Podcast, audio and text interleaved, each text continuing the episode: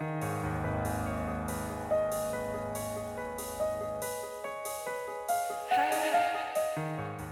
nombre es Mauricio Lechuga y te doy la bienvenida a octubre, el mes de los breviarios cadavéricos, en el que te compartiré una creepypasta o leyenda urbana todos los días.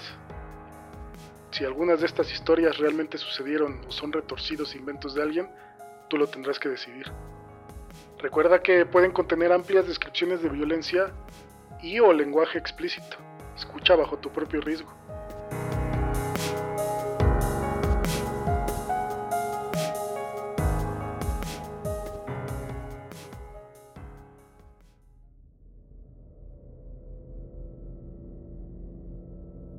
Bueno, es oficial, anunció Mark.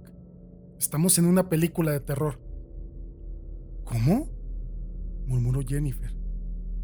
Solo mira alrededor. Somos una pareja joven en una cita.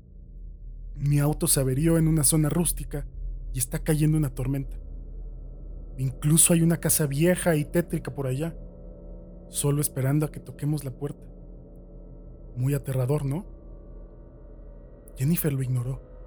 Estaba viendo hacia arriba a través del parabrisas sacudido por la lluvia. ¿Por qué hace eso la gente? dijo. Siempre me lo he preguntado. Mark suspiró. Estaba tratando de divertirse un poco, pero Jennifer continuaba distrayéndose con cosas pequeñas. Estaba empezando a creer que en verdad era una despistada. ¿Hacer qué? le preguntó. Allá arriba, colgando de los cables telefónicos. ¿El zapato? Ajá. ¿Por qué tiran los zapatos? ¿Cuál es el punto? ¿Quién sabe? Mark se encogió de hombros. Quizá están aburridos. Estoy más preocupado por sacarnos de esta película de terror. Bueno, pues no deberíamos. ¿No deberíamos qué? Ir a la casa tétrica. Si estamos en una película de terror, eso es buscar problemas. Mark sonrió. Para ser una chica despistada eres muy lista. Pero oye, si vamos a pasar la noche en mi auto, necesitaremos mantenernos calientes. Arqueó sus cejas. Jennifer continuó como si no lo hubiera escuchado. Pero claro, sopesó.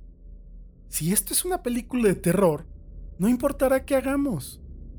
Si nos vamos, nos encontraremos con algún monstruo. Si nos quedamos, ellos nos encontrarán. Tienen que poner el terror en las películas de terror de alguna forma. Cierto, concordó Mark.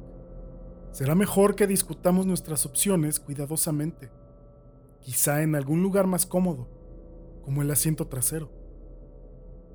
El viento empezó a soplar haciendo que el auto se meciera ligeramente a medida que Jennifer negó con la cabeza.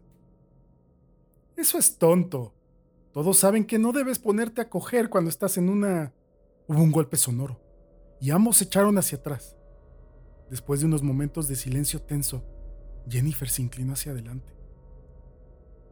El zapato. Se cayó en el coche. Maldición, se quejó Mark. Me sacó la mierda del susto. Jennifer frunció el ceño, aún viendo el zapato con los ojos entrecerrados. Creo que... Creo que hay algo dentro del... Pero fue interrumpida de nuevo, esta vez por el auto mismo que se precipitó hacia arriba y rebotó tenuemente. Algo muy pesado había aterrizado en el maletero. ¡Maldita sea! gritó Mark, volteándose a la figura oscura detrás de ellos. ¡Alguien saltó en mi auto! Mark, no vayas. Hay algo en... Pero ya se estaba dirigiendo hacia afuera, maldiciendo acerca de abolladuras y el seguro. Se aproximó a la parte trasera, pero Jennifer lo escuchó gritar, hasta que el alarido fue acallado por un crujido ruidoso y enfermizo. La figura oscura rugió victoriosamente. Jennifer se movió. Deslizándose al asiento del conductor, giró las llaves y el motor se encendió de inmediato. Ella sabía que lo haría, porque sabía que Mark había estado fingiendo que el auto se averió. Era buena para notar detalles como ese, como el zapato y la cosa dentro del zapato. Quizás había personas aburridas que en verdad tiraban zapatos en los cables telefónicos, pero Jennifer dudaba que fueran a meter pies en el interior cuando lo hacían. Despistada mis huevos, pronunció mientras se alejaba a toda velocidad.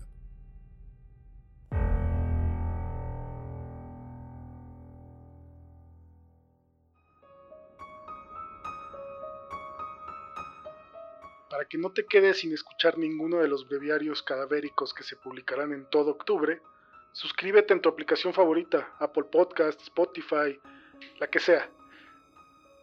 También compárteselo a quien le gusten todos estos temas de miedo, suspenso y creepypastas. Te recuerdo que en Patreon podrás escuchar historias extra exclusivas para los miembros. Encuéntralo en patreon.com diagonal Morten Podcast. Gracias Tonkotsu Bob y Alejandro Villaseñor. Espero que les gusten las historias exclusivas y así como ellos, eh, te invito a apoyar el proyecto. Sígueme en Twitter e Instagram como Morten Podcast y cuéntame, ¿cuál ha sido tu breviario cadavérico favorito?